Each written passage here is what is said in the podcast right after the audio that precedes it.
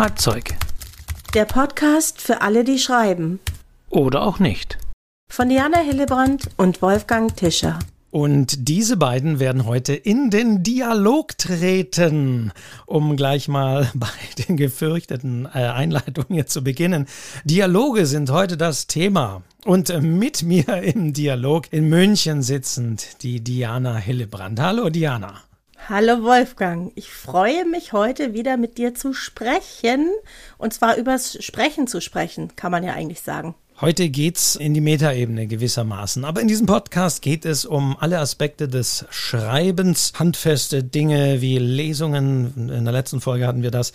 Wir hatten schon Anfänge und wir hatten auch schon Folgen, die sicherlich heute auch eine Rolle spielen. Es ging ja schon um Figuren und es ging um Perspektiven in äh, Folgen. Und heute ähm, ja, wird das sicherlich wieder auftauchen und nochmal eine Rolle spielen. Da können wir auf diese Folgen referenzieren. Alle Folgen gibt es natürlich weiterhin zu hören, überall, wo es Podcasts gibt. Also bei Spotify, Apple Podcasts, äh, Deezer und was es da alles gibt. Und es gibt ja auch noch die Website. Oder gibt es hier schon die Website zu diesem Podcast? Naja, noch nicht so richtig. Dann sage ich, dann sage ich jetzt auf literaturcafé.de kann man auch noch die Folgen, also man kann sich alle Folgen anhören und das tun. Wenn man www.schreibzeug-podcast.de eingibt, kommt man auf jeden Fall auf eine Seite, wo auch alle Folgen stehen. Also man findet uns auch über Google.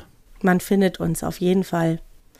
Ja, und das hat sich ja auch schon gezeigt, äh, Wolfgang, weil wir haben äh, ganz viele Zuschriften inzwischen bekommen, auch auf unsere kleine Schreibaufgabe. Du erinnerst dich, es ging um die Erzählperspektiven. Denn der Einsendeschluss ist jetzt offiziell rum. Der war am 20. Juli.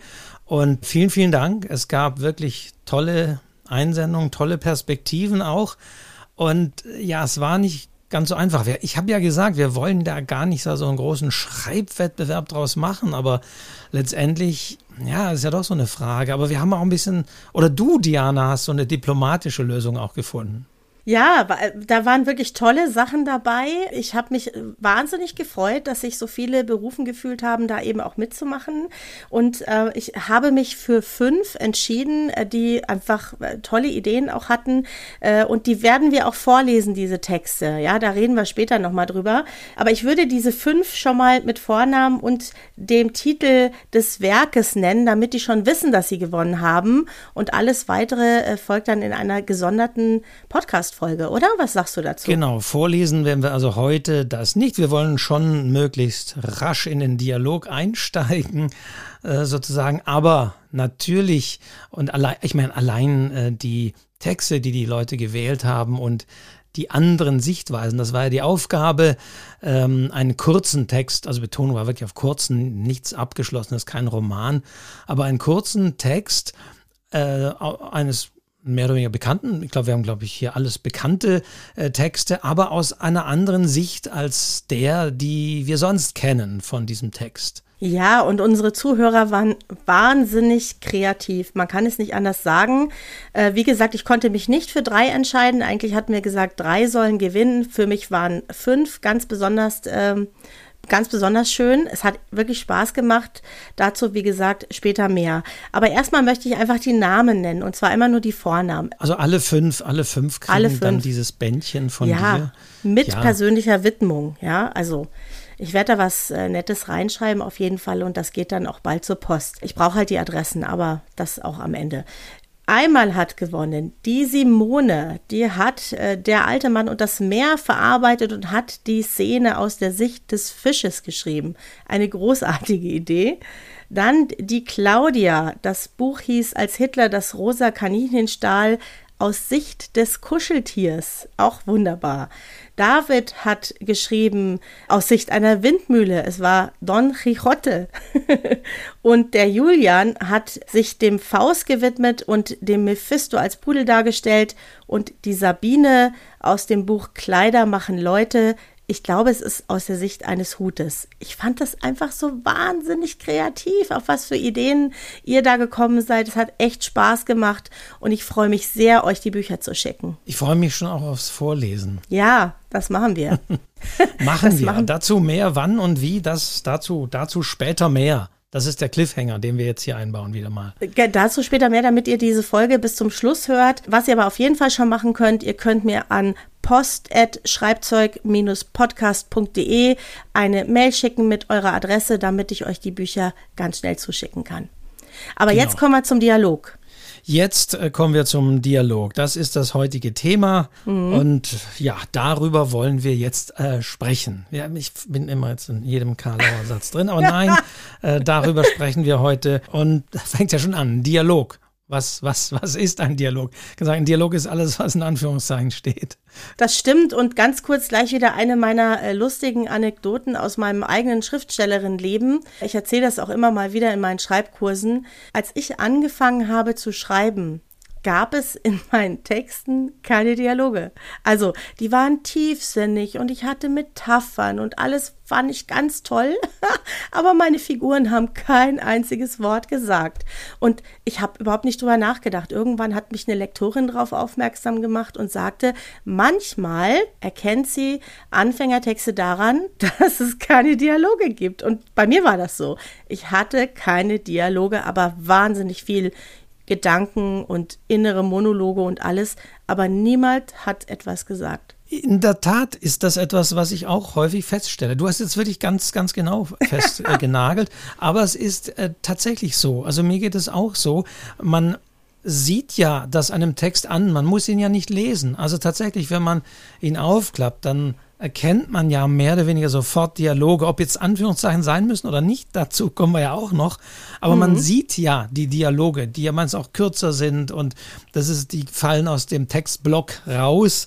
Das heißt, ohne dass man den Text liest, sieht man beim Durchblättern schon, ob er zum Beispiel sehr dialogisch gehalten ist. Und Dialoge sind, das kann man sicherlich gleich schon mal sagen, natürlich die belebenden Text. Und äh, also das ist das Erste, was man da sagen kann. Und das sieht man allein schon optisch beim Durchblättern. Also äh, das hast, hast du, beziehungsweise die Lektorin, dann wirklich schon sehr gut festgemacht. Aber mir geht es häufig auch so, wenn ich so Textblöcke, Blöcke an Blöcke sehe und merke, da gibt es nicht diese kurzen dialogischen Passagen, ja, dann ist das vielleicht in der Tat ein Zeichen, dass da jemand sich wahnsinnig viele Gedanken gemacht hat oder Gedanken in den Text gelegt hat.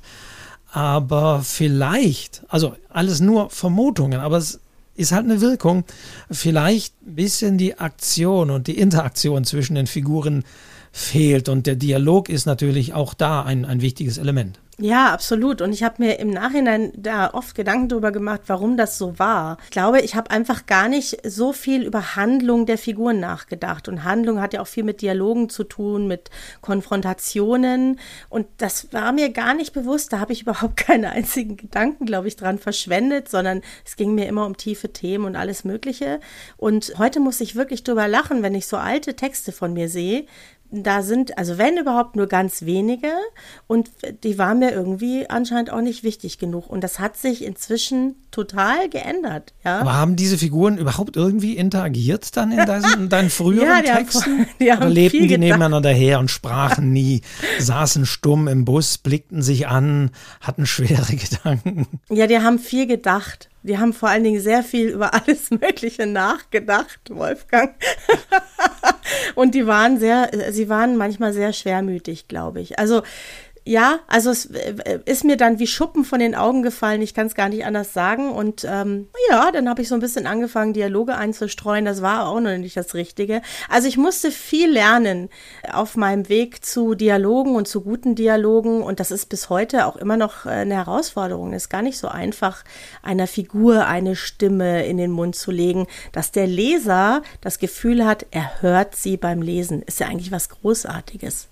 Da bin ich auch sehr gespannt, weil wir haben ja diese unterschiedlichen Perspektiven. Du als die Autorin, die schreibt und anderen auch Schreiben beibringt, als, als äh, Schreibcoach und Schreibtrainerin und ich, der eben eher aus dem Bereich der Kritik oder Textanalyse äh, kommt, äh, zwar in dem Bereich auch Seminare gibt, aber wirklich mehr aus diesem Blick von außen oder fast dem Fertigen, ähm, wobei äh, eben, da ich auch sehr viel unfertige Texte in den Händen habe, äh, kommt auch dieser, dieser Blick. Ja, ja, kommen wir auch später nochmal. Ich habe auch ein Buch, ähm, wo das auch entsprechend sichtbar wird, dass hier die Leute anders kommunizieren.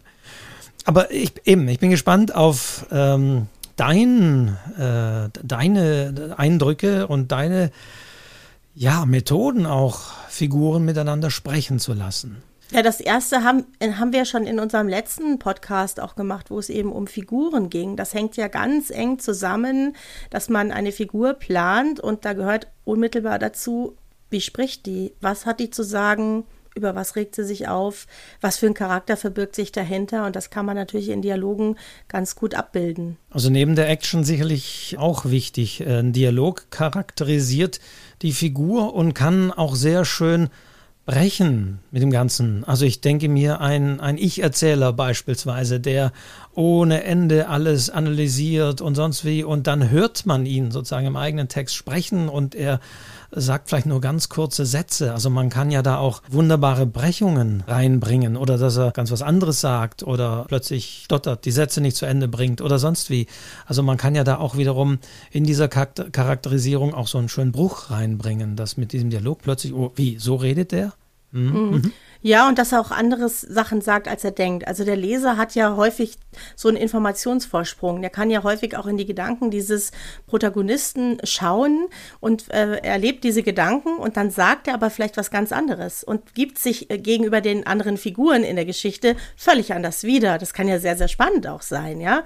Der kann ja die fiesesten Gedanken haben, aber was ganz Nettes sagen. Genau, er ist plötzlich höflich in den Dialogen, aber man weiß im Innern, da hat er die ganz, den ganz gemeinen Blick auf die anderen, aber er sagt das nicht. Oder natürlich im Krimi, logischerweise, was weiß ich, kann der Kommissar schon sich dieses oder jenes ganz klar denken und der Leser natürlich mit, aber in der Befragung stellt er sich jetzt erstmal dumm und hält sich zurück. Also da drückt man natürlich auch vieles mit diesen Dialogen aus, was nicht gesagt wird oder was im Denken plötzlich ganz anders ist. Ja, so ist es. Also da kann man viel mitspielen und viel mitmachen, ist wirklich ein ganz wichtiger Moment beim Schreiben, der einfach eben auch Figuren, Beziehungen charakterisiert.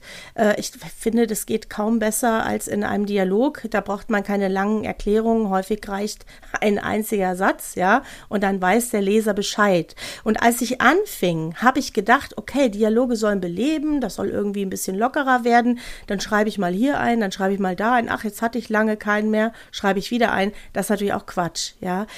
Das hat schon, so ein, so ein Dialog hat schon auch eine Aufgabe, wie du schon gesagt hast, die Figuren zu charakterisieren, Hintergrundinformationen zu geben, ähm, vielleicht auch zu zeigen, aus welchem Milieu er stammt, wie er aufgewachsen ist, äh, welche Ängste sich vielleicht verbergen, wo er ausweicht. Also da kannst du ja extrem viel damit kreieren, auch im Text. Da müssen wir auch nochmal drüber sprechen, genau diese, diese ähm, Exposition oder Infodumps oder ähm, die da drin sind und die manchmal mehr und manchmal weniger geschickt eingebaut werden können. Ganz mal so auf, auf das Wort runtergebrochen habe ich auch nochmal geguckt. Dialog, was das bedeutet. Mhm. Und ja, es ist ganz, es ist wirklich ganz banal. Also es ist nicht Dia, nicht zwei, also Dia steht nicht für Dia, sondern die älteren werden sagen, Dia ist ja auch das Dia-Positiv. Also Dia ist schlichtweg durch, also griechisch durch und Logos, das Wort oder Legein, äh, durchsprechen. Ja. Also es ist mehr oder weniger heißt es durchsprechen oder mit der Hilfe der Sprache, wenn man es mal so ein bisschen freier übersetzt. Und also es ist wirklich ganz banal. Dialog heißt, es, es wird gesprochen. Es wird gesprochen. ja, und es ist wichtig, dass Figuren in Büchern sprechen, weil dadurch werden sie lebendig, dadurch ist man als Leser an Ort und Stelle, man hat das Gefühl, unmittelbar dabei zu sein, man braucht keine Erklärungen und man versteht eben auch so Dinge, die auf so einer hm, Zwischenebene stattfinden. Ich finde, der Meister des Dialogs, Wolfgang, war ja Loriot. Ja, ja, der immer äh, diese Dialoge geschrieben hat, wenn du die liest, da wird ja, die reden über ein Ei, aber es geht eigentlich um die Beziehung dieser, dieses Ehepaars, ja. Und äh, vordergründig geht es um ein Ei. Warum hast du mein Ei jetzt nicht so gekocht, wie ich es gerne hätte? Also ich bringe in meinen Dialogworkshops immer Loriot mit, weil ich finde, er war ein Meister dieser Zwischentöne und dieser ausweichenden Antworten und jeder versteht, was damit gemeint ist, obwohl ja eigentlich oft gar nicht direkt auf das geantwortet wird, was gefragt wurde oder gesagt wurde. Ja, ja, auch da ist tatsächlich genau ein Meister des falsch verstanden dann oder des aneinander Vorbeiredens. Und wenn Figuren aneinander vorbeireden, dann ist ja da auch schon sehr viel über die Beziehung zwischen diesen Figuren gesagt. Also auch das ist natürlich die, die, die, die Funktion des Dialogs, auch die Beziehungen dieser Figuren zu charakterisieren. Reden die noch ausführlich miteinander, erklären die sich Dinge oder werfen die sich nur sehr kurze Sätze an den Kopf. Das ist, also es gibt ja die unterschiedlichsten Möglichkeiten, mit Dialog Beziehungen zu charakterisieren. Mhm. Ja, ich hätte übrigens da gerade ein schönes äh, Textbeispiel, wenn wir da so dabei sind. Wunderbar. Ich finde, es ist ein Paradebeispiel eines Dialogs, weil in diesem Dialog, der auf Seite 34 äh, übrigens ist, äh, in dem Buch Der Vorleser von Bernhard Schlink, wird bereits eine ganz wichtige Information versteckt. Also neben der Beziehung der Figuren, die sehr deutlich wird, und die spielt für das Buch eine ganz große Rolle. Und das würde ich jetzt gerne vorlesen, Wolfgang, weil es ist mein Paradebeispiel für einen sehr gelungenen Dialog. Danach waren wir erschöpft. Oft schlief sie auf mir ein. Ich hörte die Säge im Hof und die lauten Rufe der Handwerker, die an ihr arbeiteten, und sie übertönten. Wenn die Säge verstummte, drang schwach das Verkehrsgeräusch der Bahnhofstraße in die Küche. Wenn ich Kinder rufen und spielen hörte, wusste ich, dass die Schule aus und ein Uhr vorbei war. Der Nachbar, der über Mittag nach Hause kam, streute Vogelfutter auf den Balkon, und die Tauben kamen und gurrten. Wie heißt du? Ich fragte sie am sechsten oder siebten Tag. Sie war auf mir eingeschlafen und wachte gerade auf. Ich hatte bis dahin die Anrede, dass sie und das Du vermieden. Sie fuhr hoch. Was? Wie du heißt? Warum willst du das wissen? Sie sah mich misstrauisch an. Du und ich. Ich kenne deinen Nachnamen, aber nicht deinen Vornamen. Ich will deinen Vornamen wissen. Was ist daran? Sie lachte. Nichts, Jungchen, nichts ist daran falsch. Ich heiße Hanna. Sie lachte weiter, hörte nicht auf, steckte mich an. Du hast so komisch geguckt. Ich war noch halb im Schlaf. Wie heißt du? Ich dachte, sie wüsste es. Es war gerade schick, die Schulsachen nicht mehr in der Tasche, sondern unter dem Arm zu tragen, und wenn ich sie bei ihr auf den Küchentisch legte, stand oben auf mein Name, auf den Heften und auch auf den Büchern, die ich gelernt hatte, mit starkem Papier einzubinden und mit einem Etikett zu bekleben, das den Titel des Buches und meinen Namen trug. Aber sie hatte nicht darauf geachtet. Ich heiße Michael Berg. Michael. Michael. Michael. Sie probierte den Namen aus. Mein Jungchen heißt Michael, ist ein Student, Schüler. Ist ein Schüler und ist was, 17? Ich war stolz auf die zwei Jahre mehr, die sie mir gab, und nickte. Ist 17 und will, wenn er groß ist, ein berühmter. Sie zögerte. Ich weiß nicht, was ich werden will, aber du lernst fleißig. Na ja, ich sagte ihr, dass sie mir wichtiger sei als das Lernen und die Schule, dass ich auch gerne öfter bei ihr wäre. Ich bleibe sowieso sitzen. Wo bleibst du sitzen? Sie richtete sich auf. Es war das erste richtige Gespräch, das wir miteinander hatten. In der Untersekunda. Ich habe zu viel versäumt in den letzten Monaten, als ich krank war. Wenn ich die Klasse noch schaffen wollte, müsste ich wie blöd arbeiten. Ich müsste auch jetzt in der Schule sein. Ich erzählte ihr von meinem Schwänzen. Raus! Sie schlug das Deckbett zurück. Raus aus meinem Bett und komm nicht wieder, wenn du nicht deine Arbeit machst. Blöd ist deine Arbeit? Blöd? Was meinst du, was Fahrscheine verkaufen und lochen ist? Sie stand auf, stand nackt in der Küche und spielte Schaffnerin. Sie schlug mit der linken die kleine Mappe mit den Fahrscheinblöcken auf, streifte mit dem Daumen derselben Hand, auf dem ein Gummifingerhut steckte, zwei Fahrscheine ab, schlenkerte mit der rechten, so dass sie den Griff der am Handgelenk baumelnden Zange zu fassen bekam, und knipste zweimal. Zweimal Rohrbach. Sie ließ die Zange los, streckte die Hand aus, nahm einen Geldschein, klappte vor ihrem Bauch die Geldtasche auf, steckte den Geldschein hinein, klappte die Geldtasche wieder zu und drückte von außen angebrachten Behältern die Münzen, das Wechselgeld heraus. Wer hat noch keinen Fahrschein? Sie sah mich an. Blöd? Du weißt nicht, was blöd ist. Ich saß auf dem Bettrand. Ich war wie betäubt. Es tut mir leid. Ich werde meine Arbeit machen, aber ich weiß nicht, ob ich es schaffe. In sechs Wochen ist das Schuljahr vorbei. Ich werde es versuchen. Aber ich schaff's nicht, wenn ich dich nicht mehr sehen darf. Ich. Zuerst wollte ich sagen, ich liebe dich, aber dann mochte ich nicht. Vielleicht hatte sie recht, gewiss hatte sie recht. Aber sie hatte kein Recht von mir zu fordern, dass ich mehr für die Schule tue und davon abhängig zu machen, ob wir uns sehen. Ich kann dich nicht nicht sehen. Das war aus Bernhard Schlink, der Vorleser.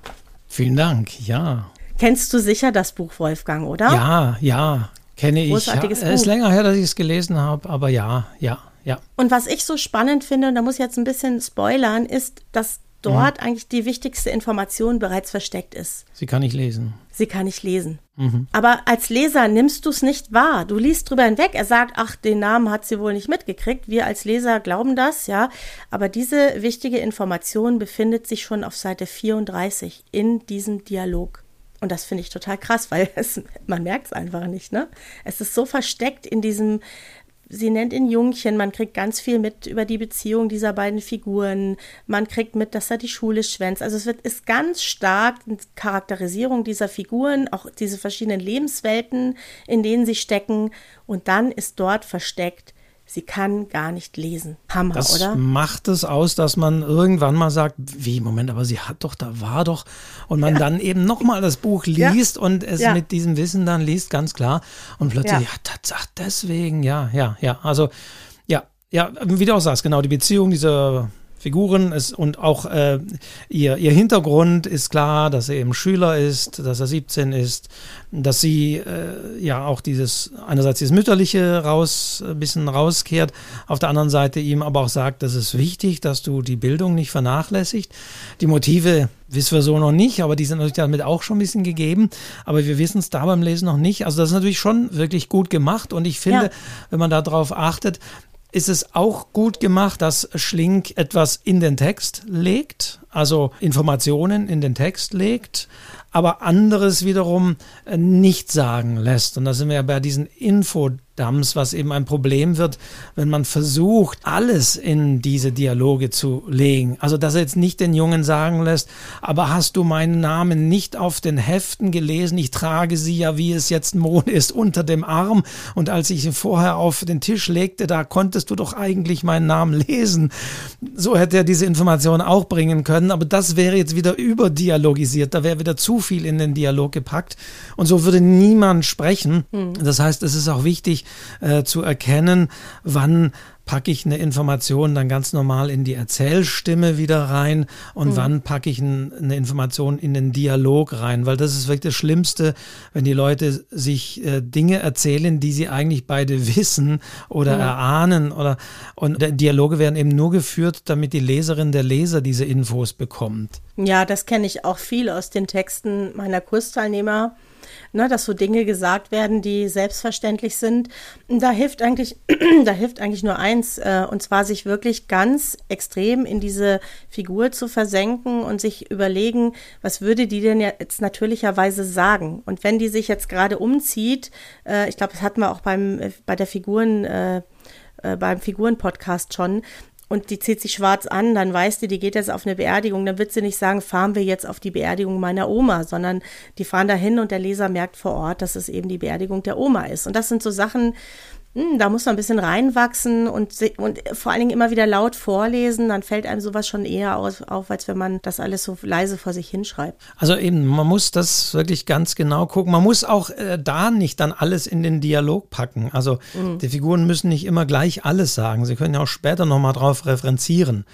Also wenn wir jetzt einen Anfang haben, wo, wo gleich mit dem Dialog jemand sagt, boah, wir sind jetzt zwei Stunden auf diesem Berg hinaufgelaufen, können wir jetzt nicht mal eine Pause machen? Mhm. Ja, das ist die Frage, ähm, wird das jemand sagen? Man sagt zwar, okay, ja, ich sollte mit äh, Dynamik und Dialog anfangen und dann packe ich gleich mal so die Situation, da sind zwei und die laufen den Berg hoch, aber eigentlich würde man auch eher sagen, boah, ich brauche eine Pause oder so. Genau. Und genau warum genau so nicht dann damit anfangen? Warum muss ja. ich dann gleich das Setting machen? Warum kann ich nicht eher, aller schon wieder eine Pause, du hast doch erst und sonst wie und erst nach und nach erfahre ich, wo sind diese beiden, warum braucht diese Figur eine Pause? Also auch nicht alles immer in den Dialog packen. Das wirkt eben sonst ungenau. Ja, und wie du sagst, ne, wenn man sagt, äh, ich brauche eine Pause und dann beschreibt, wie sich jemand auf einen Felsen setzt oder wo auch immer, dann kann der Leser ja auch schon verorten, dass es wohl irgendwo vielleicht äh, im Gebirge oder sowas ist, ja.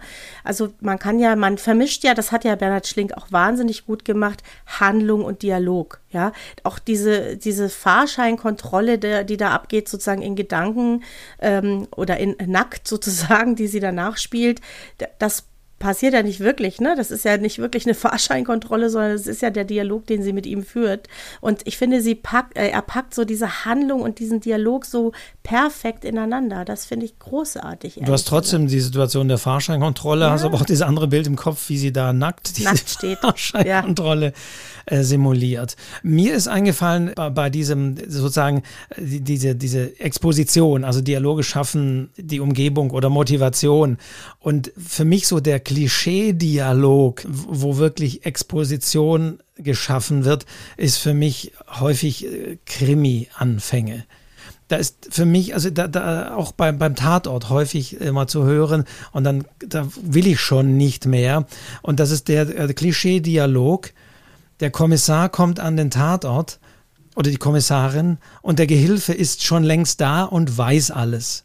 Und der Kommissar kommt an den Tatort und jetzt erklärt der Gehilfe alles, was war. Ja, was haben wir hier? Ja, ein Toter. Wie ist er ums Leben gekommen? Ja, das war, die Nachbarn haben wir schon befragt und habt ihr das? Also, das ist für mich so der Klischee-Dialog, den will ich nicht mehr lesen. Der ist so hunderttausendfach. und der geht ja dann noch weiter, denn dann irgendwann der Gerichtsmediziner äh, oder, oder äh, ja, neben der Leiche kniet und dann heißt es immer, wann ist er gestorben? Ja, vermutlich, ähm, genau, aber näheres, genaues kann ich Ihnen erst später sagen. Also das, finde ich, geht nicht mehr. Ich weiß nicht, ich das will ich, so ein Klischee, so eine plumpe Art der Informationsvermittlung will ich nicht mehr. Das ist für mich der Klischee-Dialog schlechthin. Also der, Exposition schaffende Klischee-Dialog. Und das, das finde ich, ist billig. Dann musst du, wenn du mal ein Krimi schreibst, Wolfgang, musst du es natürlich besser machen. Eh klar, gell? Ja, natürlich, eh klar. Aber äh, ich bin ja hier in dieser Rolle des Beobachters und äh, eben solche Situationen und solche Dialoge, äh, wie gesagt, da von, von Inhaltsdetails sprechen.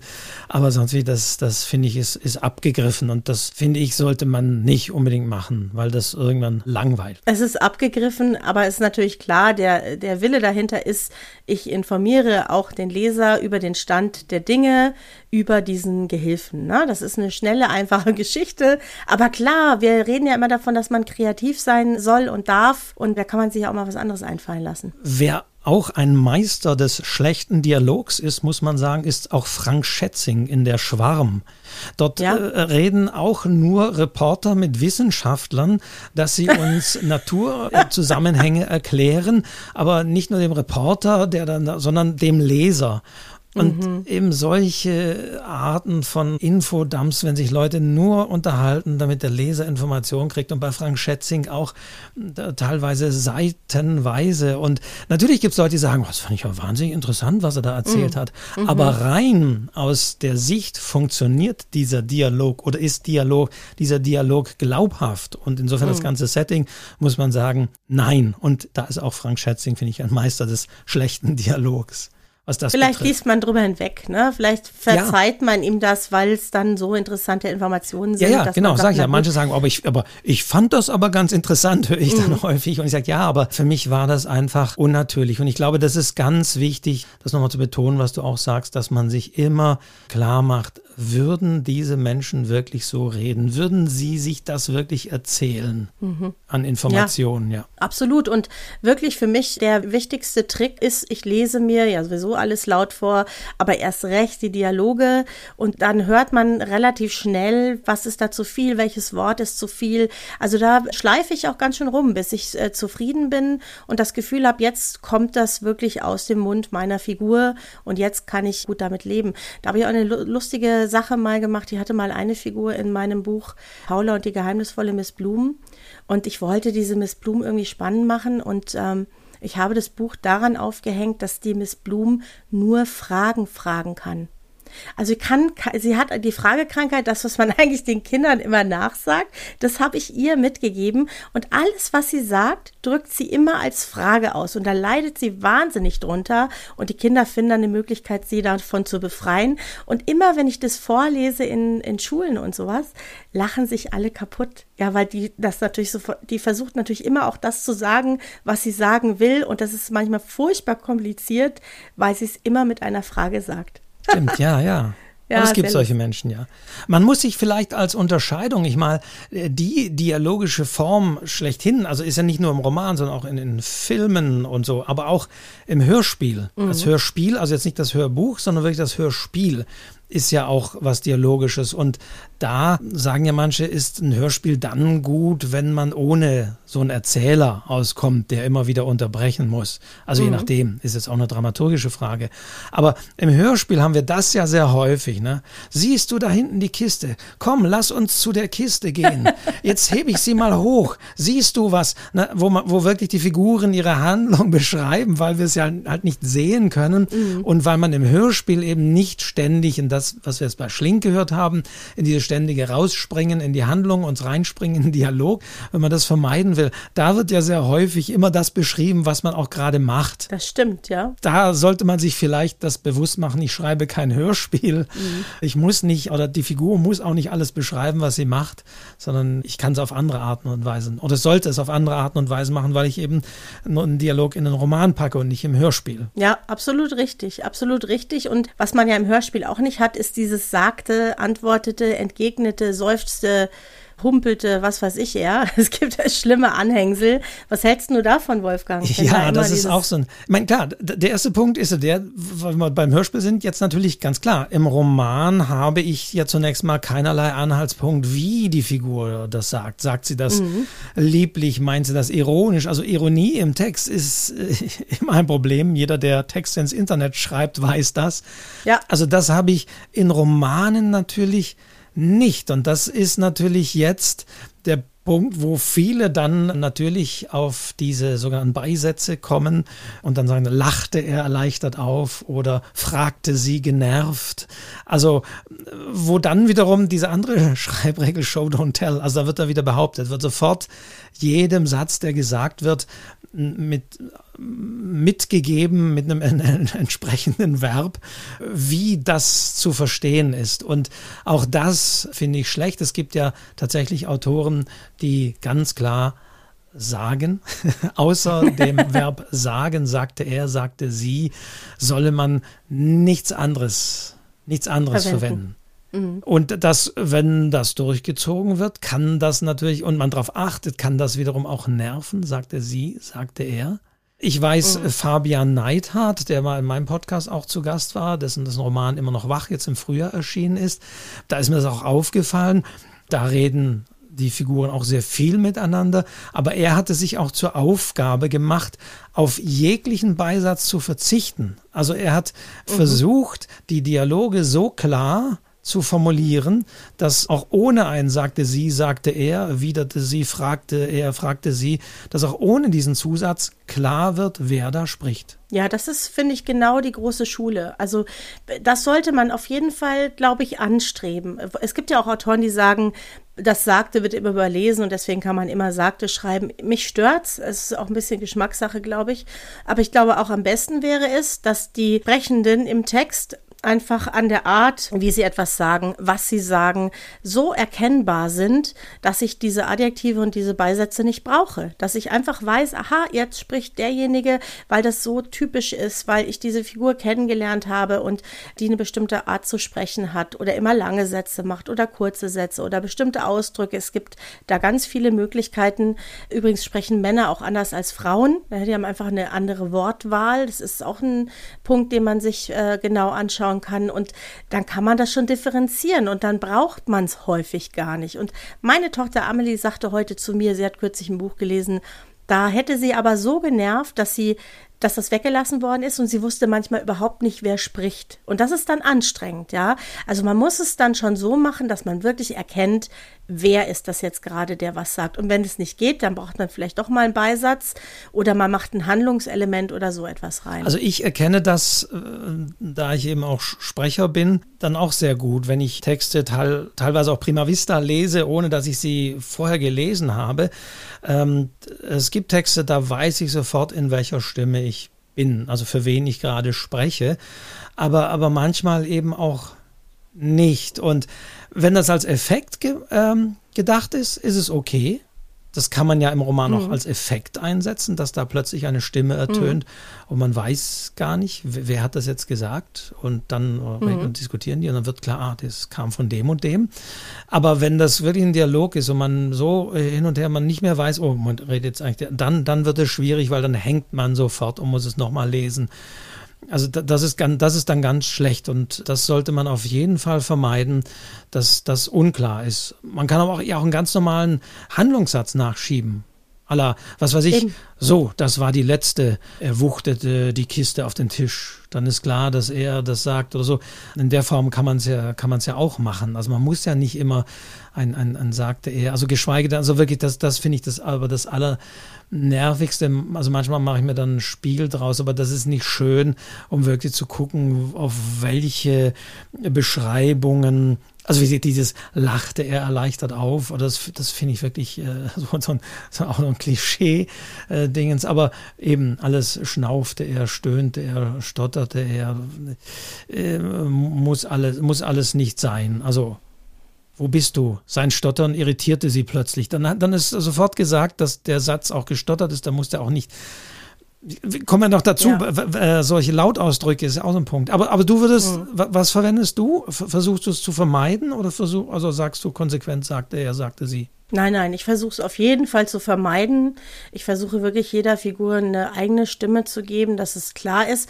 Und was ja auch hilft, ist, ich finde immer, das hat was von Tischtennis. Also so ein Dialog ist ja häufig so, einer sagt was, der andere antwortet. Für mich ist so die goldene Regel, ich glaube, die habe ich mal früher beim Sulstein nachgelesen, meine ich, in diesem Schreibratgeber, einer der ersten, die ich hatte vom Schreiben. Nicht mehr als drei Sätze. Normalerweise, wenn wir miteinander reden, dann ist das relativ hin und her, wie bei so einem einem Tischtennisspiel. Es gibt natürlich Ausnahmen, wenn sich jemand aufregt oder was erklärt oder sonst was, aber das ist so ein, kann man sich so ein bisschen dran halten und dann stellt sich der Leser ein Stück weit auch darauf ein, ja. Und ansonsten versuche ich wirklich jeder Figur etwas mitzugeben, dass man merkt, aha, das ist jetzt der oder diejenige. Das geht. Also auch da ist Loriot wieder ein gutes Beispiel. Da weißt du immer, ist es er oder ist es sie? Du weißt es immer. Du musst da nicht dazu schreiben, äh, dazu lesen er oder sie, weil du weißt es immer, es ist einfach die Art und das, was sie sagen, ist so eindeutig, manchmal auch klischeehaft, ja, aber du weißt eigentlich immer, was los ist. Und das geht also schon, da muss man halt ein bisschen Mühe reinstecken. Ich versuche es zu vermeiden und ich streiche auch meinen Schreibteilnehmern konsequent durch. Ich finde es nicht schön. Und wenn im Dialog schon jetzt ein Satz kommt, wo die Erleichterung rausspricht, um dieses Beispiel zu nehmen, was du gerade genannt hast, ne, also er ja, wie gut, dass du das so gemacht hast oder irgendwie etwas in der Art, dass man die Erleichterung aus dem Satz heraushört, dann brauche ich nicht, antwortete er oder sie erleichtert, dann ist es eindeutig. Steht im Dialog eigentlich schon alles drin. Genau, also das klassische Show, don't tell, was man da auch vermeiden sollte. Und ja, eher mal rausspringen. Also da wieder dein Schlinkbeispiel. Auch da mal wieder mhm. rausspringen und dann wieder einen Dialog einsetzen, anstatt alles komplett als, als Dialog aufzubauen definitiv. Schwierig wird es ja dann, wenn es viele Figuren sind. Wenn du drei oder vier Leute hast, die sprechen, dann musst du dir vermutlich damit behelfen. Ja, dann wirst du immer mal wieder in die Handlung springen müssen, damit für den Leser klar ist, äh, was da an dem runden Tisch los ist. Aber auch das kann man ganz galant lösen. Auch da muss man jetzt nicht ständig sagte, erwiderte, hustete sie. Und ja, ja, ja, ja. Und wenn dann, wenn dann natürlich noch dazu kommt, also ich habe, das gestehe ich manchmal wirklich Probleme mit Namen, also mir wirklich Namen zu, zu merken, wer war nochmal wer mhm. Äh, in mhm. Romanen. Und dann ist das aber auch wiederum schwierig, wenn das jetzt wenn nur mit dem Namen, oh Moment, äh, der, der Johann war es jetzt der, ach nee, ist ja der Sohn. Also wenn ich mir das dann noch zusammen, aber mhm. äh, zusammenbauen muss, also da ist auch klar eher die Haltung der Figuren. Wenn, wenn die im Dialog klar wird, das ist der, der, was weiß ich, spricht eher ein bisschen unterwürfig und das ist so wie auch wieder Beispiel Schlink, wo auch ganz klar ist, ihre Haltung ist die, die, die belehrende, die eher lehrermutterhafte und er ist der, naja, ich muss aber, ich weiß gar nicht so genau, so, dann ist, dann ist auch das eigentlich, eigentlich klar. Ja, ja, er ist auch der Verliebtere vielleicht, ne? also der ihr so da auch untergeben ist, der seine Erfahrungen, da eben vielleicht auch seine ersten Erfahrungen macht. Also ja, das kommt alles durch, muss eigentlich nicht erklärt werden und je weniger man da erklären muss, umso besser ist es. Und dann lebt so eine Figur plötzlich auf. Das gehört auch zur Figurenentwicklung dazu, mache ich übrigens häufig, wenn ich die Figur entwickelt habe, so einen typischen Dialogsatz, damit ich so ein bisschen schon die Stimme habe, ja. Ich weiß ja den Hintergrund, weil ich habe mir Gedanken gemacht und da mache ich mir manchmal so einen typischen Dialogsatz, dann weiß ich, das ist die Stimme dieser Figur. Es gibt ja auch Leute, die ganz klar sagen, es sollten keine überflüssigen Dialoge im Buch sein. Jedes Wort, was gesagt wird im Dialog, sollte Nutzen und eine Funktion haben. Wie siehst mhm. du das? Sind Dialoge etwas, was man wirklich kritisch angehen muss, wo man streichen muss, wo man wirklich sagt, hm, müssen die sich da jetzt über das Wetter unterhalten? Wenn ich sage, ja, das müssen sie, weil indem sie sich in das, über das Wetter unterhalten, wird sehr viel klar über die Beziehung und dass sie aneinander vorbeireden und nichts zu sagen haben. Das könnte ja auch der Ausdruck sein.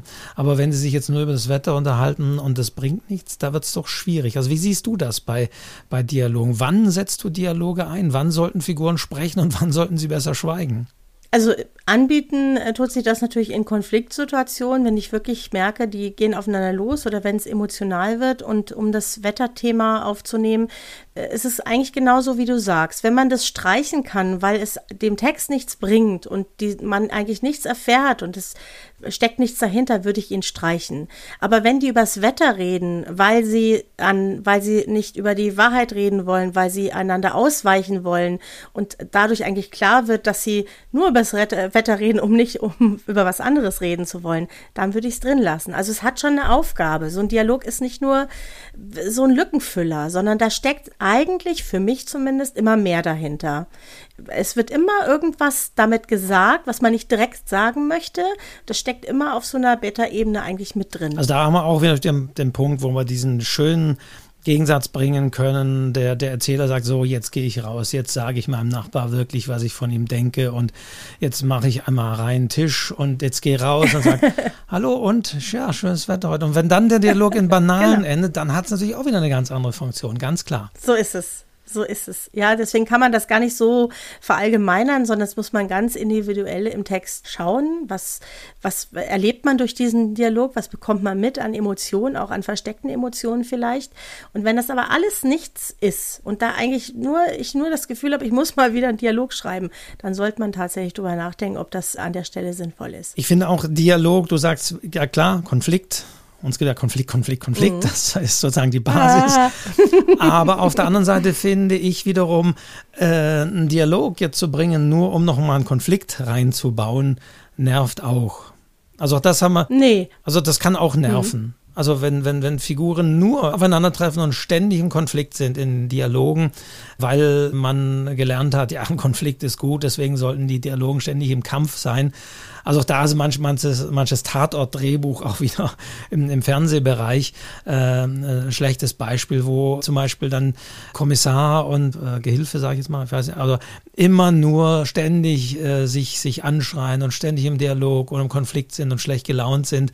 Äh, das wird auch lang, das wird auch mit der Zeit langweilig und, und wird dann, wird dann zum Klischee. Also ich denke, man muss da auch ein bisschen aufpassen, dass man nicht sagt, Dialog, das sollte Konflikt sein, Aufeinandertreffen. Äh, wenn es zu plump ist und also auch, auch für den Anfang. Also ich finde, wenn, wenn ich gleich so mit einem Dialog anfange, weil ich gelernt habe, da sollte ich damit anfangen und gleich sowas reinwerfe, irgend so ein Ausruf oder so ein Schrei und einen erbosten Menschen, der, also dann, dann ist es auch für mich ein bisschen plump. Ja, also es ist ja eigentlich genau andersrum. Es ist ja nicht so, äh, ich schreibe jetzt einen Dialog, damit ich dann Konflikt habe, sondern ich habe vorher einen Konflikt und ich möchte in dem Dialog diesen Konflikt vielleicht darstellen, ja, damit für den Leser klar wird, was da los ist, aber nicht andersrum, ja. Ich will nicht lauter Konflikte da reinschmeißen, weil das vielleicht spannend ist, sondern diesen Konflikt gibt es vorher und es gibt Momente, da gerät man da eben aneinander.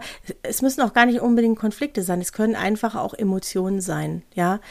Es kann auch eine Liebesszene sein, ja. Auch da wird ja gelegentlich etwas gesagt und auch da bietet sich ein Dialog an. Es können ja auch äh, Zuneigung sein, die man eben darstellen möchte oder, oder Mitleid oder was auch immer. Und das, weißt du, wenn ich dir jetzt sage, du bist ein Depp, Ja, sag's mir nur. Mhm. Dann, dann weißt du, was ich meine. Das muss ich nicht erklären, ja, ja. ja.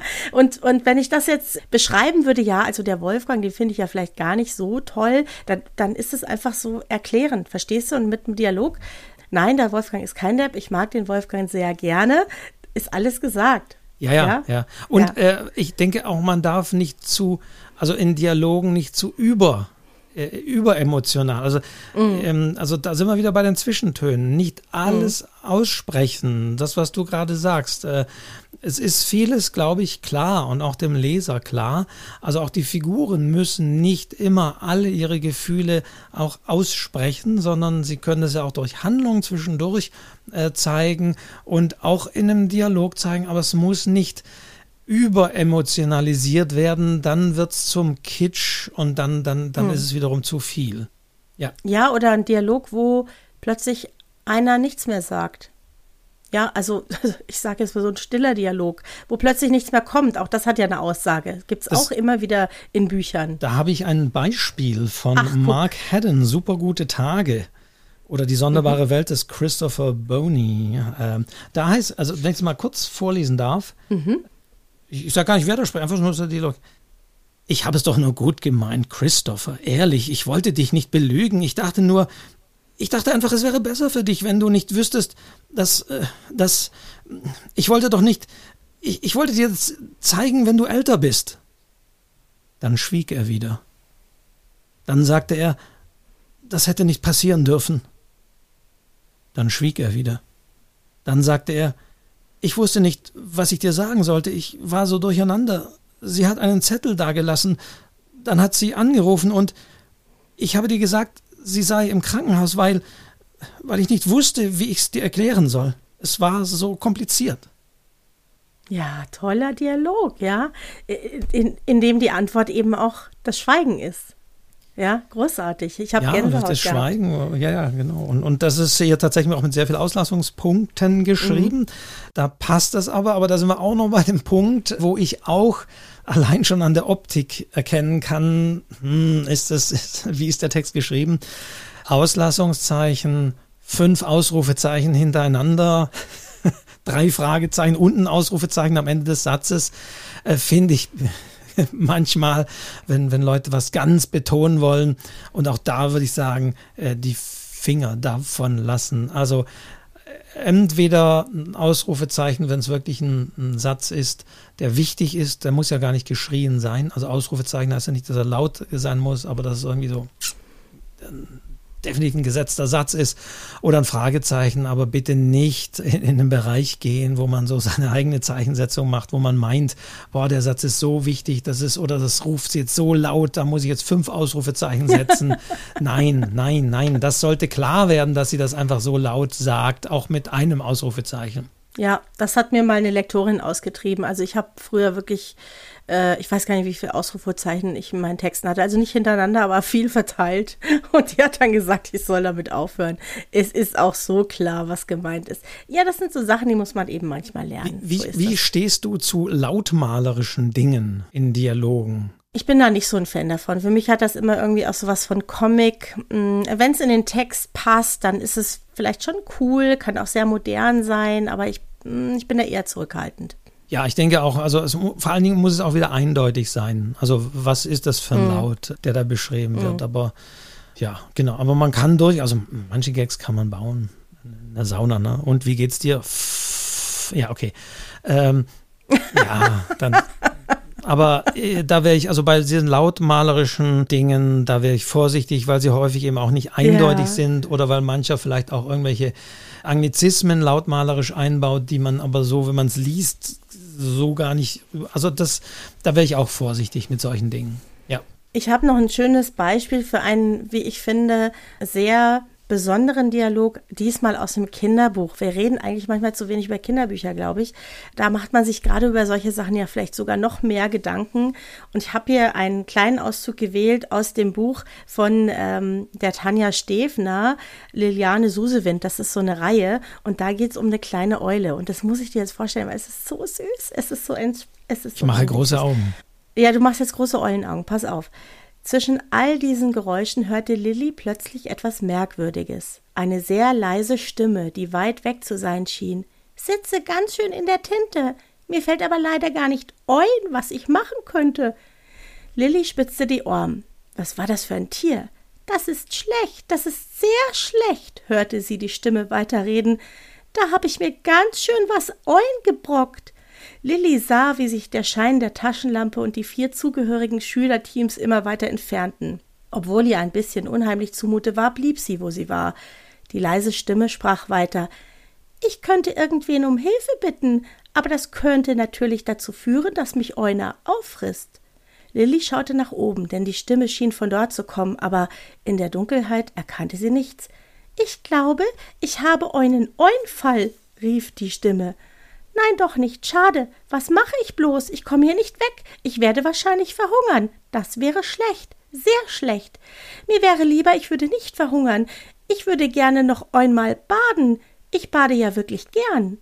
Lilly wunderte sich. Es klang, als würde da jemand Selbstgespräche führen, jemand, der ganz offensichtlich in Not war. Hallo? rief sie halblaut. Die Stimme verstummte. Brauchst du Hilfe? Da ist Euner, rief die Stimme aufgeregt. Was mache ich jetzt? Will er mich fressen? Vielleicht, vielleicht aber auch nicht. Ich sag lieber mal nichts. Süß, ja, wirklich. Ach Gott, ja, ja. Es ist, weißt du, es ist in vielerlei Hinsicht so ja. gelungen durch dieses Eu für die Eule, das was lieben ja Kinder, ist einfach großartig. Und dann diese Unsicherheit, die da in diesem Dialog immer mitschwingt, das charakterisiert die ja natürlich. Und du siehst sie regelrecht vor dir, diese kleine, zauselige Eule, die jetzt nicht weiß, soll sie sich da jetzt zeigen oder besser nicht. Ja, super, also wunderschönes Beispiel auch. Und klar, hier, hier ist natürlich auch wunderschön, dass man damit arbeiten kann, dass man als Leser das sozusagen eben nicht sieht. Im Film wäre das jetzt so mm, eher schwierig natürlich, ja, ja. Aber hier kann man ja auch bewusst das einsetzen, dass man als Leser die Dinge nicht sieht und eben nicht weiß, woher kommt die Stimme und wer spricht da genau. Mhm, mhm. Ja, und dieses Eu, verstehst du, das macht so viel aus und, und gibt diesem Tier eben eine ganz, und dann weißt du, da brauchst du nicht, sagte und antwortete sie, weil du weißt immer, wann die Eule spricht, weil es ganz eindeutig ist. Und ich finde, da hat die äh, Tanja Stefler eine tolle Idee gehabt für ihre kleine Eule. Es ist wahnsinnig putzig, es ist auch im Hörspiel wahnsinnig süß gelesen und ich glaube, sowas macht Erwachsenen und Kindern Spaß. Und da merkt man, was man mit Dialogen auch alles machen kann. Wir haben noch gar nicht über Dialekte das gesprochen. Im Grunde ist das ja ein Eulendialekt. Ja, genau, ne? das lag mir jetzt tatsächlich hm. auf der Zunge als nächste Frage. Wie hältst du es mit den Dialekten? Ja, hm. ja. Also ich komme ja aus Nordrhein-Westfalen und habe ja jetzt nicht so einen starken Dialekt wie hier manchmal in Bayern. Ich habe mal eine Lesung gemacht, da habe ich einen bayerischen Text gelesen und ich glaube, alle haben nur so gelacht, weil ich das so furchtbar gelesen habe. Es klingt wirklich grauenvoll. So ein paar meiner bayerischen Kolleginnen und Kollegen helfen sich damit, dass wenn jemand Dialekt spricht, immer jemand auf Hochdeutsch antwortet und so verliert man dann auch die Leser aus äh, Nordrhein-Westfalen nicht, hätte ich was gesagt. Äh, und man kann auch einzelne Ausdrücke einfließen lassen, Semmeln zum Beispiel ich glaube, Semmeln sagt man wirklich nur in Bayern. Und dann weiß man, aha, die Geschichte spielt in Bayern, ohne dass ich jetzt ins tiefe Bayerisch gehen ja. muss. Also, aber ich will immer viele Leser erreichen, deswegen bin ich eher zurückhaltend mit Dialekten. Ja, also genau, denke ich auch. Also man muss vorsichtig sein, mhm. man muss es entweder eine Verwunderung, man muss es irgendwie erklären, aber das ist irgendwie auch blöd. Also ja, äh, so, so wie du auch sagst, vielleicht ein bisschen das mit so ein paar Begriffen oder Flüchen oder sonst wie äh, reinbauen, wenn das passt für die Figur. Aber ansonsten mhm. ja, auch da Zurückhaltung, weil je nachdem, es sind nicht alle der Dialekte mächtig und es sind nicht alle, nicht alle können es manchmal auch entziffern, wenn man versucht, auch lautmalerischen Dialekt nachzuschreiben sozusagen. Das können manche, da hört man es raus und manche können es auch nicht. Da muss man es fünfmal lesen. Ach ja, klar, logisch. Also selbst wenn man den Dialekt kennt und das ist, dann ist es auch wieder schwierig. Mhm. Ja, also es sei denn, du richtest dich jetzt wirklich an ein tief bayerisches Publikum, es ist irgendein Bühnenstück oder sonst irgendwas und die wollen das so haben und dann, dann ist es auch völlig in Ordnung. Man muss auch da wieder drüber nachdenken, an wen richtet sich dieser Text, ja. Und dann gibt's natürlich auch Texte, die sind ganz bayerisch geschrieben und gerade dadurch auch sehr lustig, ja. Aber es muss halt immer auch irgendwie zur Geschichte passen. Ja, weil ganz klar, ein bisschen Lokalkolorit bringt man auch rein. Also wenn man jetzt nicht, nicht nur von Bayern, sondern was weiß ich, mhm. spielt an der Küste und das Mal so ein plattdeutscher Ausdruck. Also da ist ja Mittags, äh, Mittagsstunde, ähm, mhm. oh, wie heißt sie? Naja, das muss man jetzt nicht alles sofort wissen, Wolfgang. Das zeigt, dass wir nichts vorher drüber nachdenken und auch nichts aufzeichnen. Ja, peinlich, wenn man Bestseller-Autorinnen vergisst, aber Dörte Hansen meine ich. Das ah, Internet ja, ja, ja. Also Dörte Hansen zum Beispiel macht mhm. das, dass sie äh, manchmal so ein bisschen äh, was, was äh, Plattdeutsch reinbringt, aber es verstehen auch Leute, die das Plattdeutsch nicht mächtig sind. Also das war jetzt genau so ein Beispiel, wo ich, wo ich finde, wo Dialekt sehr gut eingesetzt ist. Mhm. Man kann übrigens in Dialogen, finde ich, auch sehr gut bestimmte Zeitepochen darstellen durch die Ausdrücke, die man wählt. Also gerade so in der Jugendsprache. Ne? Meine Tochter sagt ja immer, alles, was sie da liest, ist heute schon alt. Das stimmt wahrscheinlich auch.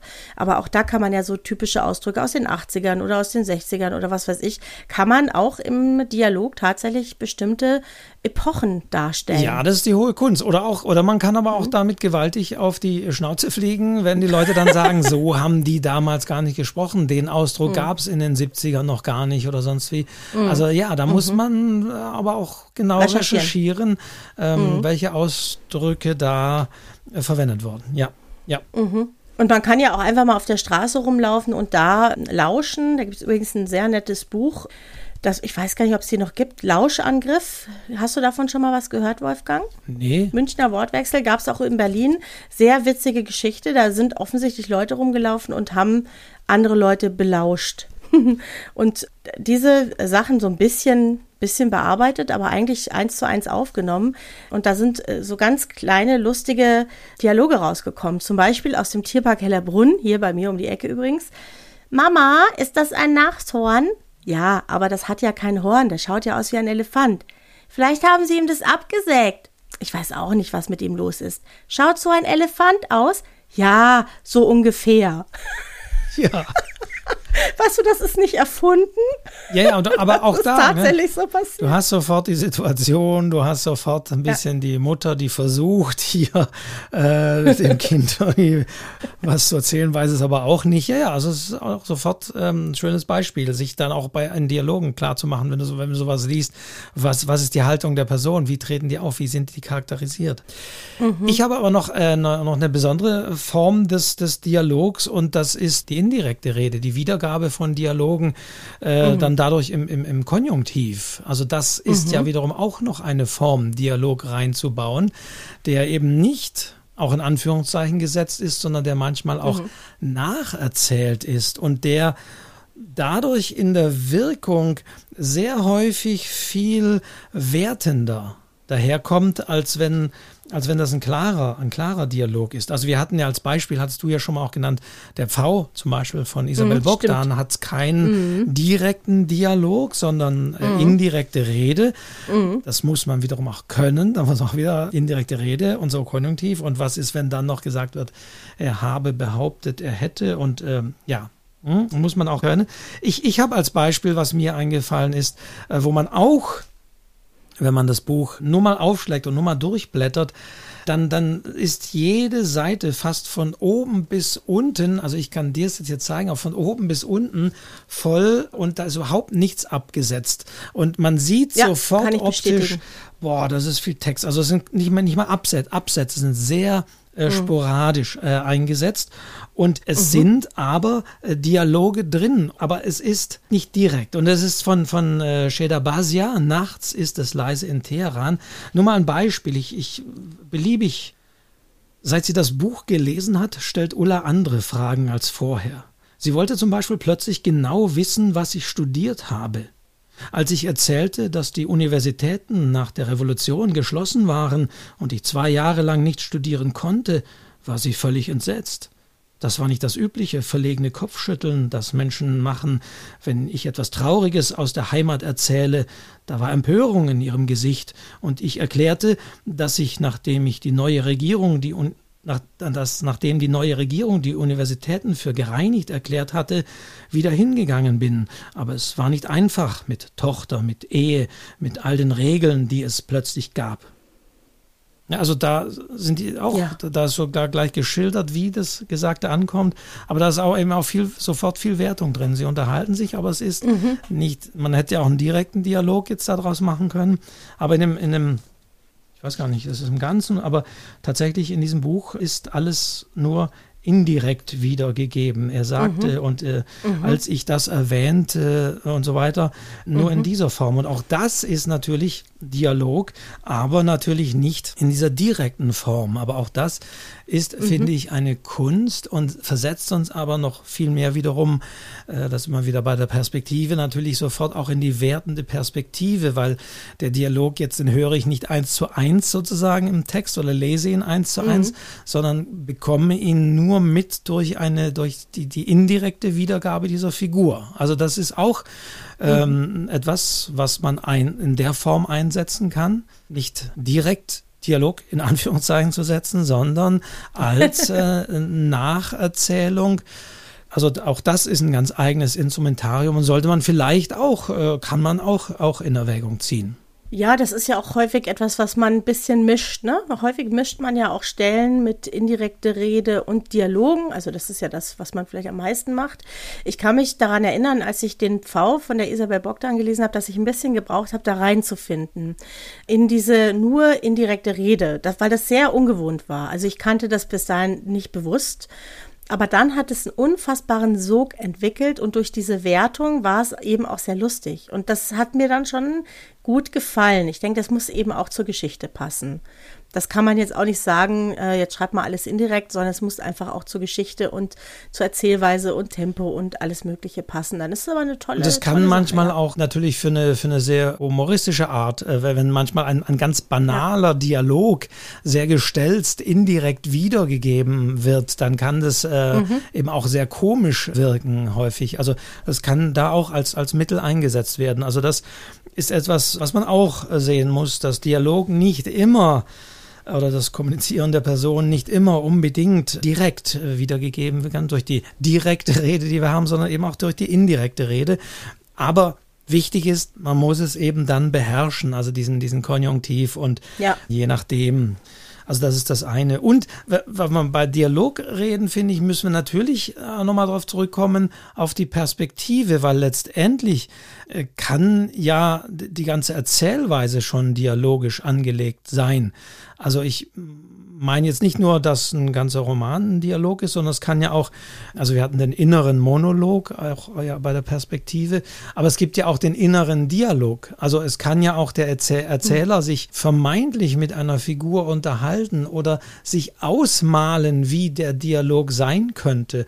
Oder es, es, kann der Dialog ja auch mit einem, mit dem, mit der Leserin, mit dem Leser, das ist ja letztendlich auch ein Dialog, wenn die Figur mit dem Leser spricht als Ich-Erzähler. Also ein Ich-Erzähler kann ja sich an eine neutrale Instanz wenden oder berichten, was mhm. das Ich gemacht hat.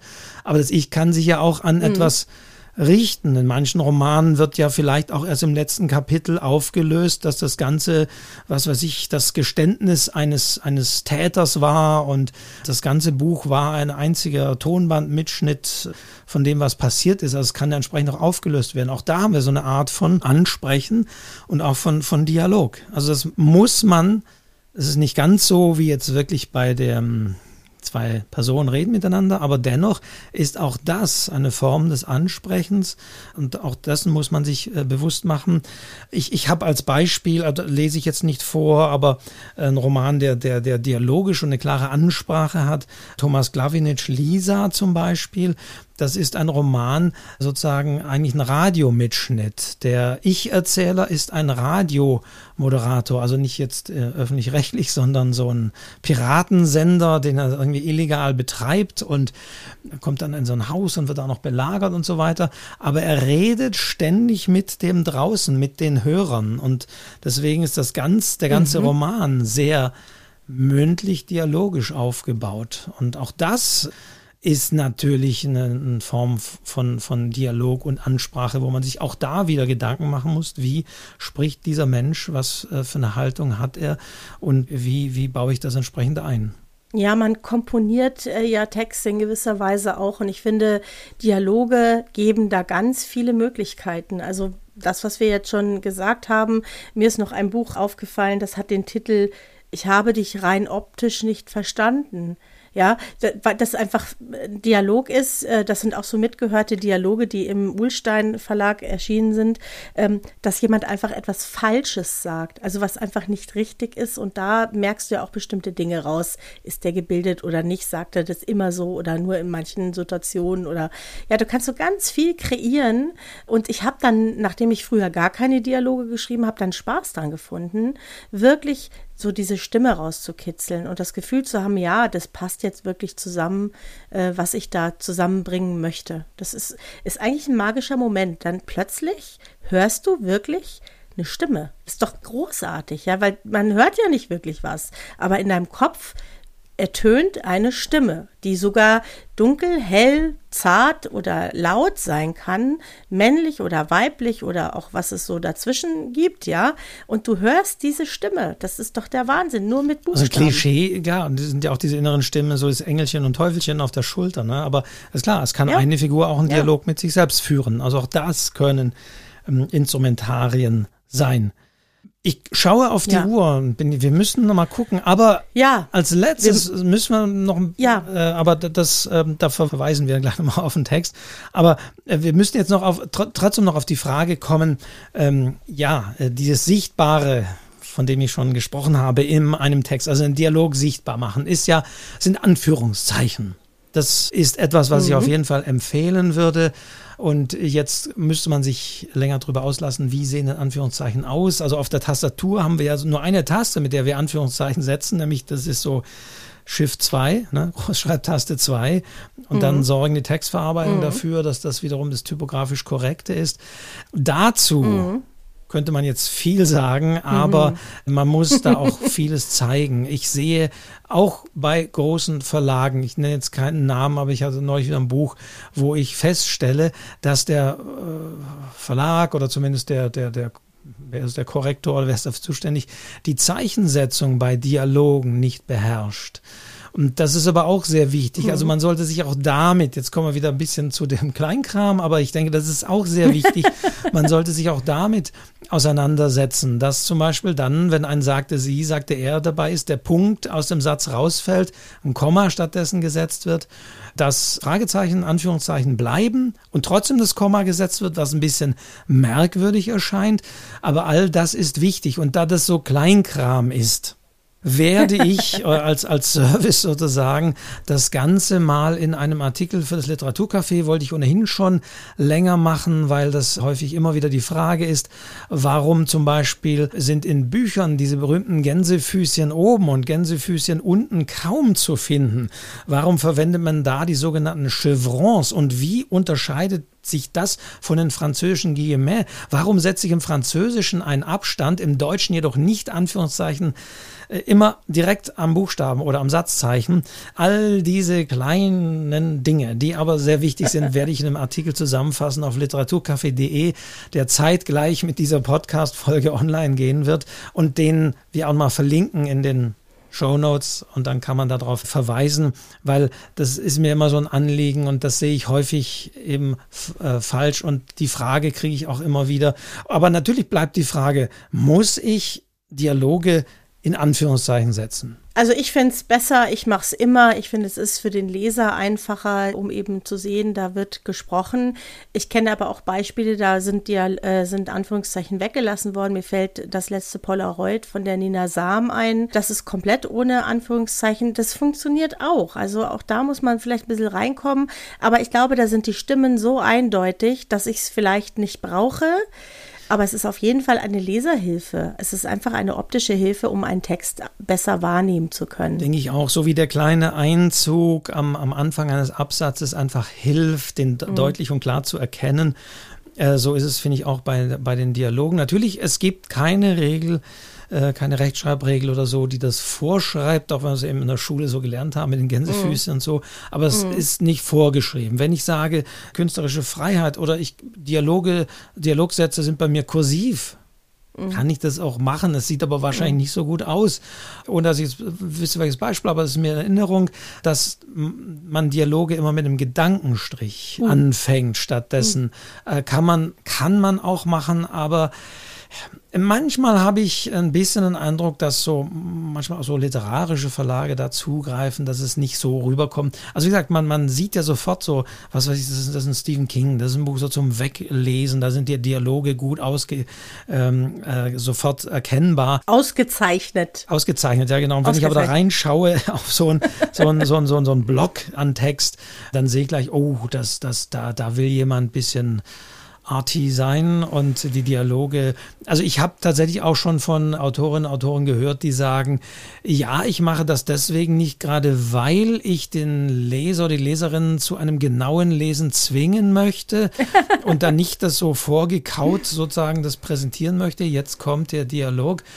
Aber ich finde eben, das kann, das kann nach hinten losgehen, wenn der Leser dann stattdessen genervt ist und irgendwann sagt, boah, ich, ich, ich weiß, weiß gar nicht, was, was ist jetzt Dialog? Hat er das jetzt gesprochen oder gedacht, welche Figur hat das gesagt? Und also wenn dann nur noch Verwirrung herrscht, dann tue ich da mir keinen Gefallen, wenn ich meine, ich müsste jetzt irgendwie innovativ sein. Und es geht mhm. bis hin, ich habe auch im Vorfeld nochmal äh, Jan Tschichold, das war ein berühmter Typograf, und der hat zum Beispiel Dialoge nur mit dem einfachen Anführungszeichen ausgezeichnet. Mhm. Kann ich auch mal, weil er gesagt hat, ah, das andere ist ihm zu unruhig, typografisch.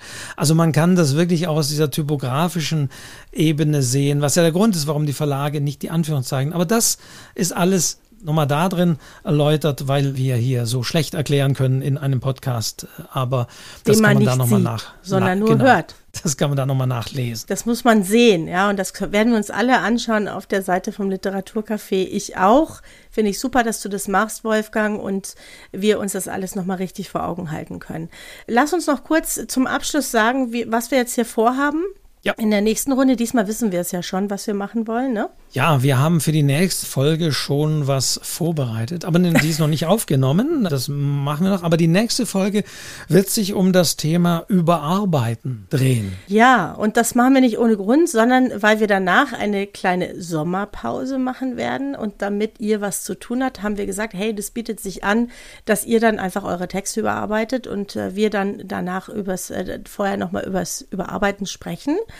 Und nach der Sommerpause, also nach dem übernächsten Mal sozusagen, werden wir dann eure Rückmeldung mal abarbeiten, die Texte, die hier gewonnen haben, abarbeiten und ja ganz ins Detail gehen und ganz individuelle Fragen beantworten. Genau, es sind ja viele Fragen gekommen, auch die auch zu Themen, die schon waren, aber auch anderes und auch, auch vieles Kleines, das vielleicht jetzt nicht eine ganze Folge zu irgendwas notwendig macht oder irgendwie nach sich zieht, sondern einfach so Antworten oder eben auch Nachträge. Und das wollen wir alles da so mal ein bisschen behandeln. Eure Fragen und deswegen auch schon jetzt es gibt ja noch eine Folge vor der Sommerpause, aber schon jetzt der Aufruf, wenn Fragen auch noch sind. Also wir sammeln die und werden dann zum Einstieg nach der Sommerpause, das ist dann Mitte, Mitte September, 26. September, können wir glaube ich auch schon sagen, da wird mhm. es uns wieder dann geben. Aber es gibt noch eine Folge, keine Panik, noch eine ist noch da. Aber da werden wir sozusagen zum Einstieg in den Winter und in den Schreibzeugwinter da mal ein bisschen so diesen Fragen nachgehen. Es sei denn, wie gesagt, da ist so eine große Frage, wo man sagt, boah, da machen wir eine eigene Folge nochmal davon dann machen wir das auch. Aber das wird so ein bisschen dann der, der Einstieg wieder sein. Mhm. Also nochmal eine Folge am 15.08. Thema Überarbeitung, damit ihr was zu tun habt in unserer Sommerpause dann eine kleine Pause und dann geht es im Herbst weiter mit euren Fragen, auch mit den Texten der äh, Erzählperspektive, die wir hier rausgesucht haben. Die könnt ihr euch dann anhören. Freue ich mich wahnsinnig drauf. Sind nämlich wirklich tolle Sachen dabei. Diana, wir sind diesmal am Schluss. Wir sind noch nicht bei anderthalb Stunden. Nein, oh, nur bei ein, ein Viertel, glaube ich. Und ich möchte nicht, dass du wieder diejenige bist, die an die Zeit, die Zeit gemahnt, sondern wir hören jetzt hier auf, beenden den Dialog. Oh, nicht ja, für immer, Wolfgang. Nein, nicht für immer. nein, für, ja. für heute, für diese Folge. Ich hoffe, ihr habt einige Inspirationen zu diesem Thema bekommen. Außer deinem eigenen Schreibratgeber äh, heute schon geschrieben, wo du ja das Thema sicherlich auch behandelst. Ich habe mhm. da jetzt nicht mehr reingeblättert. Mhm. Äh, hast, hast du äh, noch irgendwie auch Ratgeber, Literatur zum Thema Dialog? Nein, ich habe eben diese, ich habe dich rein optisch nicht verstanden, deutsche Dialoge mitgehört, dann äh, diesen Lauschangriff. Ich finde, das kann eben sehr inspirierend sein, da mal rein zu lauschen im wahren Leben oder eben in so ein Buch reinzulesen. Aber einen reinen Dialogratgeber habe ich nicht. Ich habe tatsächlich mich erinnert, dass ich einen da habe, in den ich noch oh. gar nicht so vertieft reingeschaut habe, aber hm. auch im Vorfeld jetzt ein bisschen geschaut habe. Der heißt Dialog, ist im Alexander Verlag Berlin erschienen und ist von Robert McKee.